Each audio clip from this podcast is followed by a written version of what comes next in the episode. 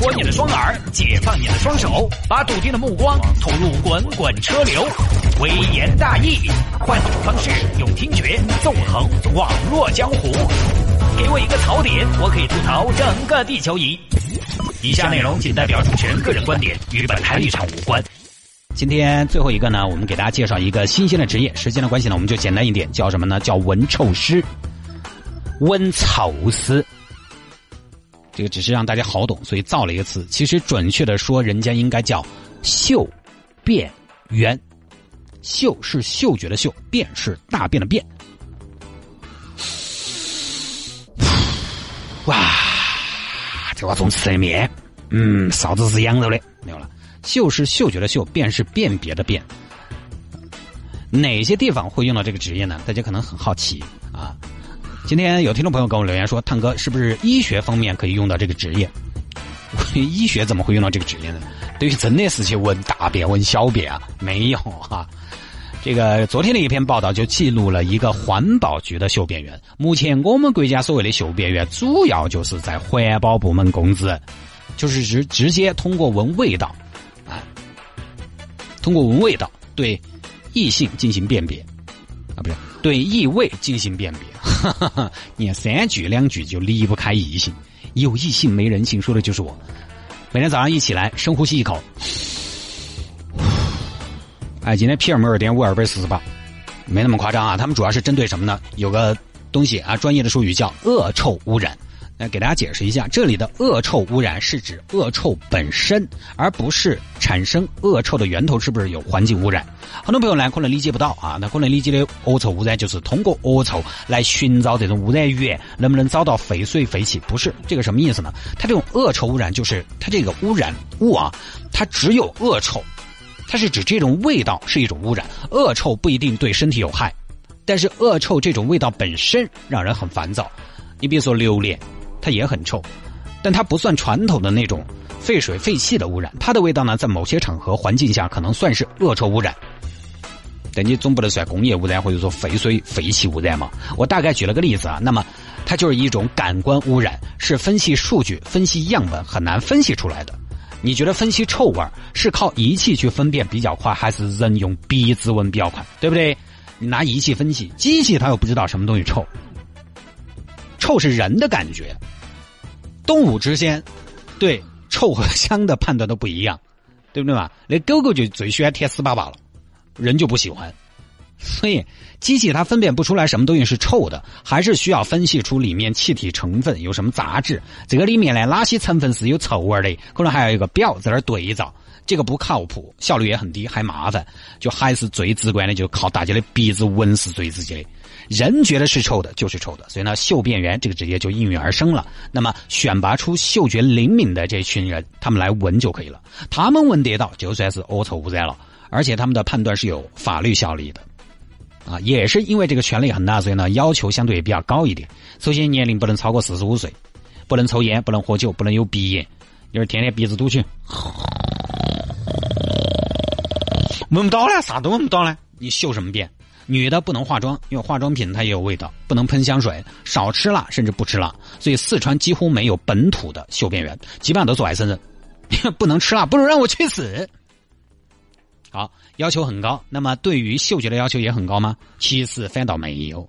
那些嗅辨员其实也就是普通大众的正常嗅觉水平，因为你是为大众服务的，对不对？你跟大众一样，才能客观的判断出臭味是否构成污染。你比如说，你鼻子太灵了，八公里外的臭豆腐摊摊你都闻得到味道，你鼓捣跑去把人家擦，操，滚！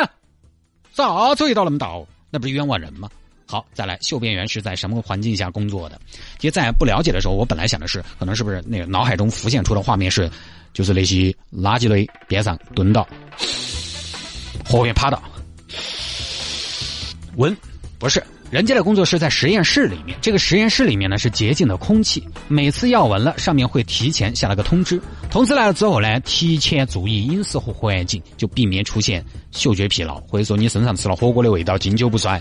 大家一开始工作，你这两天吃到大龙了呀？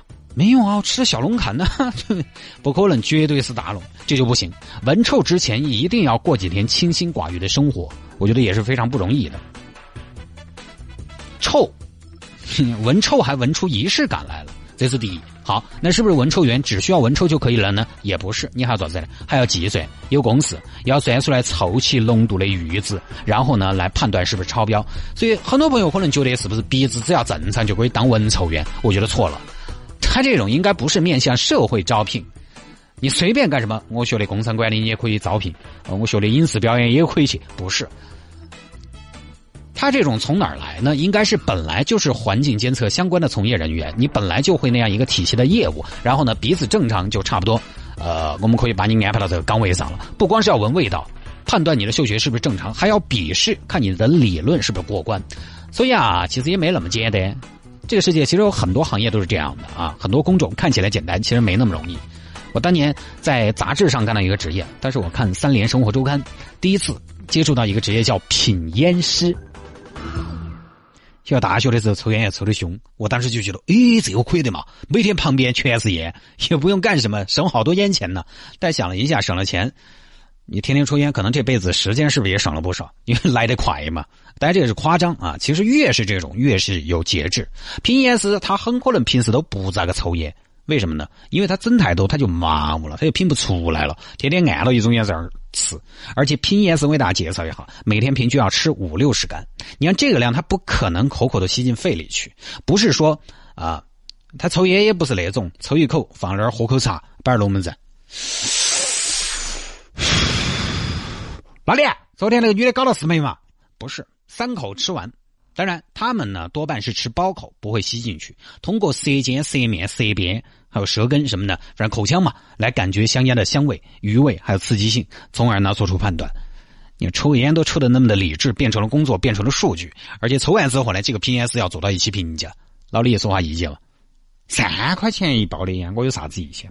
哼呃，对对对，他说的对，呃，我觉得还有点杀喉咙，就差不多这种。而且呢，抽烟不光是抽好烟，两三块钱的、几十百把块钱的你都要抽，因为现在每个烟厂都有经济型的，都有贵一点的，反正呃上封顶就是一百块的，有好烟有片，你都要抽，还要靠这儿最高级别是国家级评委，那是一种什么样的境界？直接一口，人鱼，白沙，中南海点五，三五，铁火火那个。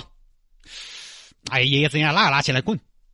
烟叶也要有掌握，他抽一口差不多就知道。嗯，这个是云南的烟叶，云南楚雄菜园坝第五块地，第八排第二棵树的叶子，就 差不多这个水平。所以这个东西啊，也是经过千锤百炼、无数次的品尝总结整出来的。各行各业其实很多职业啊，包括我们这个职业，大家都觉得说话嘛多简单呀，没你想的那么简单。还有比如说酒店试睡员这两年兴起的啊，听起来也很巴适吧？但人家进去一家酒店就开始精力高度集中，因为他要开始工作了。各位，你以为是度假呀？酒店的硬件、软件、服务，呃，服务的速度都要观察、要总结、要记录。你以为像我们普通人住酒店，我们住酒店嘛就是去休闲嘛，进去之后，哎呀，这个床好舒服哦，哎呀，好软哦，睡下去人都找不到了。我看你到时候睡一晚上，第二天怎么写报告？你等于写两个字“床舒服”，好吧，这是三个字啊。